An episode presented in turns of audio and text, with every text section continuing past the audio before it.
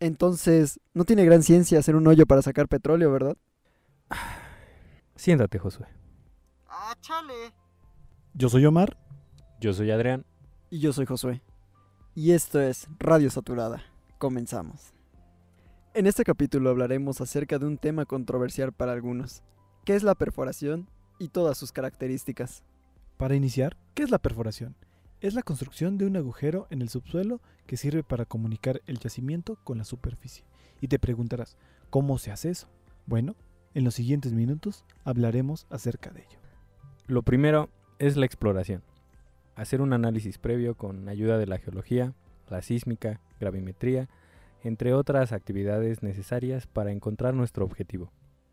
Una vez localizado nuestro objetivo, se tienen que tomar una serie de registros sónicos, los cuales dan valores del tiempo que tarda una onda de sonido en recorrer al medio rocoso. Esta información es interpretada y transformada en otro tipo de unidades para así poder generar una gráfica, a la que se le conoce como ventana operativa. En esta se encuentra el gradiente de presión de poro y el de la presión de fractura. La presión de fractura, como dice su nombre, es cuánta presión aguanta esa roca antes de fracturarse y romperse.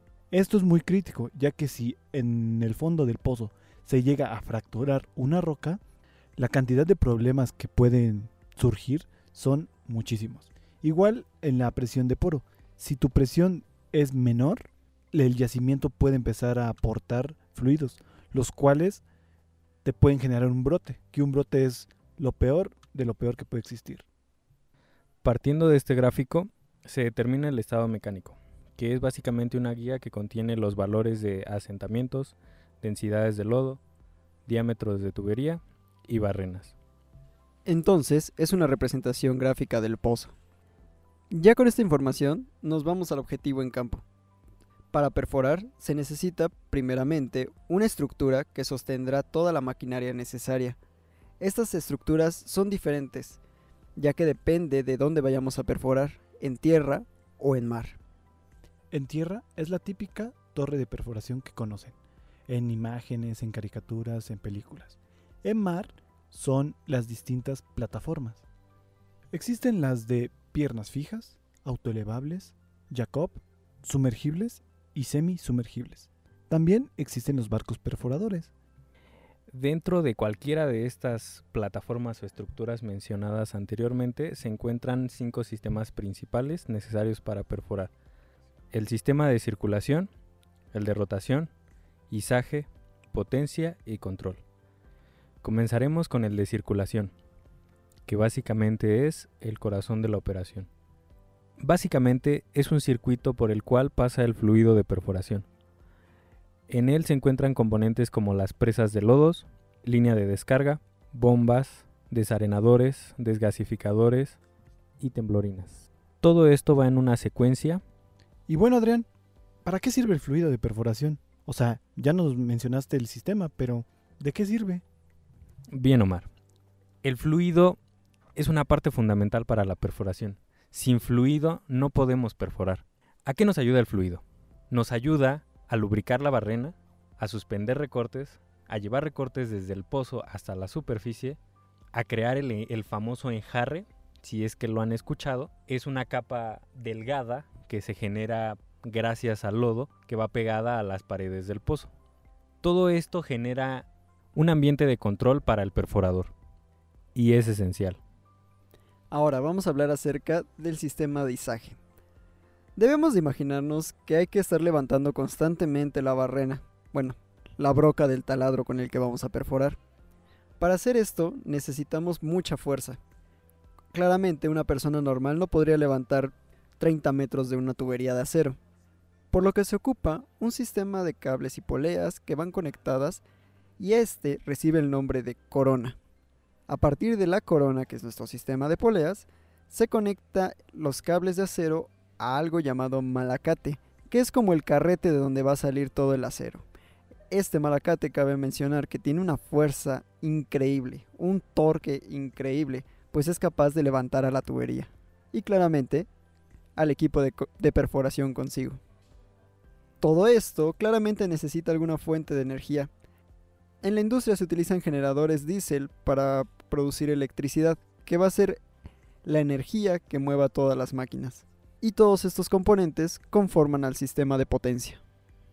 El sistema de control se compone de la bomba Kumi y los BOP, Blow Up Preventer. El chiste de este tipo de preventores es tu seguridad, ya que en caso de que haya un descontrol o un brote o algo, activas estos preventores y esto te puede ayudar a controlar este tipo de problemas, ya que cierran temporalmente el pozo o permanentemente. En el sistema de rotación se usaba anteriormente algo llamado mesa rotaria, que como su nombre lo indica, es darle rotación a toda nuestra sarta de perforación por medio del buje y la flecha. Actualmente se ocupan otro tipo de métodos para perforar, como el motor de fondo o el top drive, que igual da rotación a la sarta de perforación, pero ya no va en el piso de perforación, sino colgado en la corona por parte del top drive y motor de fondo, que va, eh, como dice su nombre, en fondo del pozo, nada más dándole rotación a la barrena. Con el conocimiento de todos estos sistemas procedemos a perforar. Existen tuberías de perforación y tuberías de revestimiento. En la etapa inicial no se perfora, se hinca o se yetea la tubería de revestimiento, que son otras maneras de introducirla. Por lo general, estas etapas son someras, alrededor de 500 metros de profundidad. Una vez establecida esta TR, a la cual vamos a llamar conductora. Esta es la primera etapa y es en la que encontramos el diámetro mayor en el pozo. Posteriormente, en las siguientes etapas, el diámetro se irá reduciendo, lo que nos dará una forma telescópica. Es ahora cuando empieza la etapa superficial. En este momento ya empezamos a utilizar la barrena de perforación y llegamos aproximadamente a una profundidad de 1500 metros. Esta etapa se hace con el fin de proteger todos los mantos acuíferos que podamos encontrar y aparte darle estabilidad a nuestro pozo para que no se derrumbe. Posteriormente siguen las partes intermedias. En estas se encuentran liners, que son trozos de tubería que ya no llegan a superficie, sino quedan colgados en el pozo. Después de que se perfora y se mete una TR, se tiene que cementar. Todas las tuberías TR Em, eh, a excepción de las hincadas y las yeteadas, se tienen que cementar. Después de N etapas intermedias perforadas y cementadas, llegamos a la zona de explotación. En esta zona viene la terminación. Dentro de la terminación se encuentra dónde vamos a disparar y los equipos que vamos a meter en el pozo para producir si es que el yacimiento lo necesita. Como podrán haber escuchado, perforar un pozo no es tarea sencilla. Requiere de muchos conocimientos y de mucha aplicación de cálculos. Adjunto a todo esto, pueden ocurrir muchísimos problemas durante la perforación del pozo. No todo es color de rosas ni miel sobre hojuelas. Algunos ejemplos de estos problemas pueden ser un brote, un descontrol, un atrapamiento de barrena, un atrapamiento de tubería, que las tuberías sean colapsadas, o sea, sean aplastadas o hasta degolladas, que el pozo se derrumbe, que se te quede atorada la barrena por este mismo derrumbe, que se te pierda la barrena y muchos, muchos, muchos problemas más. Algunos de esos problemas tienen solución. Lamentablemente, no todos. Cuando no se tiene solución, lo que se tiene que hacer es matar al pozo. Estas operaciones de perforación necesitan y requieren mucho dinero, mucho capital, mucha inversión. Y el riesgo muchas veces es alto lo que nos dice que tenemos que tener mucha responsabilidad. ¿Ustedes invertirían dinero en algo que tiene tantos riesgos? Pues esto es lo que se hace. Por si la semana pasada no pudiste comprar tu barril, te damos los precios de hoy. La mezcla mexicana de exportación pasó de 54.7 dólares a 56.13. El crudo Brent pasó de 60.11 a 60.42 dólares y el WTI pasó de 55.31 dólares a 55.09. Esto ha sido todo por nuestra parte. Recuerden seguirnos en nuestras redes sociales. Estamos en Facebook, Instagram, Twitter y YouTube como Código Petrolero. Y recuerden, Pemex tiene la energía y nosotros tenemos